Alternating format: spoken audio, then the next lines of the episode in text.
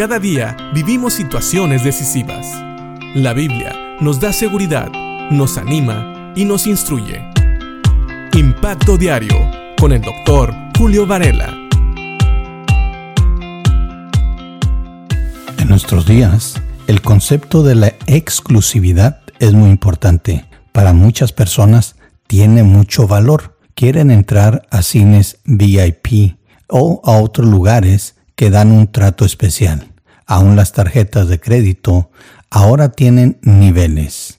Silver o plata, oro y platinum o cosas así. Y sabes, para mucha gente eso aún les da valor les hace sentirse especiales, les hace sentirse que están a otro nivel en otra categoría o que simple y sencillamente no son como los demás. Y puede ser que ciertamente sean personas con mayor capacidad económica o tal vez un estatus social muy alto. Sin embargo, nada de eso cuenta cuando hablamos de la salvación. Fíjate bien lo que dice Pablo en Colosenses capítulo 3, en el versículo 11, donde dice Pablo, en esta vida nueva no importa si uno es judío o gentil, si está o no circuncidado, si es inculto, incivilizado, esclavo o libre. Cristo es lo único que importa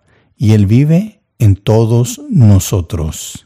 En este pasaje, Pablo lo que nos quiere decir es que una vez que pertenecemos al cuerpo de Cristo, todos realmente delante de los ojos de Dios nos vemos igual. No hay estatus social delante de Dios una vez que conocemos a Cristo y, siendo honestos, tampoco hay estatus social antes de conocer a Cristo. Los ricos, los pobres, los cultos, los incultos, todos necesitamos de la salvación para poder estar en paz con Dios, para restablecer nuestra comunión con nuestro Creador. Hay personas que piensan que son demasiado educadas como para creer en la Biblia. Ese es uno de los peores errores que hay. La Biblia es para todos. La Biblia contiene sabiduría que el ser humano no puede entender por sí mismo y por eso necesitamos la ayuda del Espíritu Santo, incluyendo para entender el mensaje del Evangelio. Pero hablando de nosotros ahora como creyentes, sigue siendo igual. No importa si eres judío o gentil. Y sabemos que esto también Pablo lo escribe por aquellos judaizantes que estaban hablando con los colosenses y otras iglesias alrededor, tratando de convencerlos de que ser judío era mejor, que seguir la ley completaba, por decirlo de alguna manera, su salvación. Pero Pablo dice, eso realmente no importa, si estás circuncidado o no, si eres culto o incivilizado a veces también en la cultura de aquel tiempo, aquellos que eran helenizados, es decir, que habían abrazado la cultura griega, se pensaban también mejores que los demás gentiles. Pensaban que tenían la filosofía, el conocimiento y aún la oratoria superior a todos los demás. Esclavo o libre, dice aquí Pablo. Eso no importa. En la iglesia había esclavos. Sabes, en aquellos tiempos no se abolió la esclavitud, pero sí en la Biblia se dieron muchos consejos de cómo los amos deberían de tratar a sus esclavos, especialmente si los amos eran creyentes, y también cómo los esclavos, si eran creyentes, deberían de tratar a sus amos. Aquí lo más importante era Cristo. Dice Pablo, Cristo es lo único que importa, y Él vive en todos nosotros.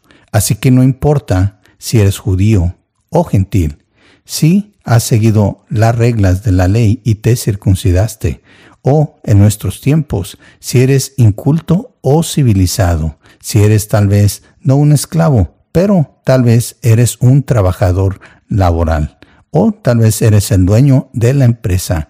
Si tú eres un hijo de Dios, delante de los ojos de Dios, tu condición es igual que la de todos los demás, porque al final de cuentas todos somos pecadores, todos necesitamos salvación. Y una vez que Cristo viene a morar en nosotros cuando lo aceptamos como Señor y Salvador, y el Espíritu Santo también mora en nosotros, todos somos parte de un mismo cuerpo, la Iglesia, que es la novia de Cristo. Así que delante de Dios, todos valemos igual. Recuerda que hemos dicho que cuando Dios nos mira ahora, Él ve a su Hijo Jesucristo en nosotros. Por esa razón, no importa tu condición social, no importa tu etnicidad, tu color de piel, no importa tampoco tu educación o tal vez si eres un obrero o un dueño de empresa. Lo que ve Dios en ti es a Cristo, porque si tú has aceptado a Cristo, entonces tú ahora eres hijo de Dios y te has revestido de la justicia de nuestro Señor Jesucristo. Eso es ser justificado. Pensemos en esto y actuemos como hijos de Dios. Amémonos unos a otros sin importar nuestra condición social, nuestra etnicidad o tal vez nuestro nivel económico. Veamos a Cristo en nosotros y en aquellos que también le han aceptado como Señor y Salvador.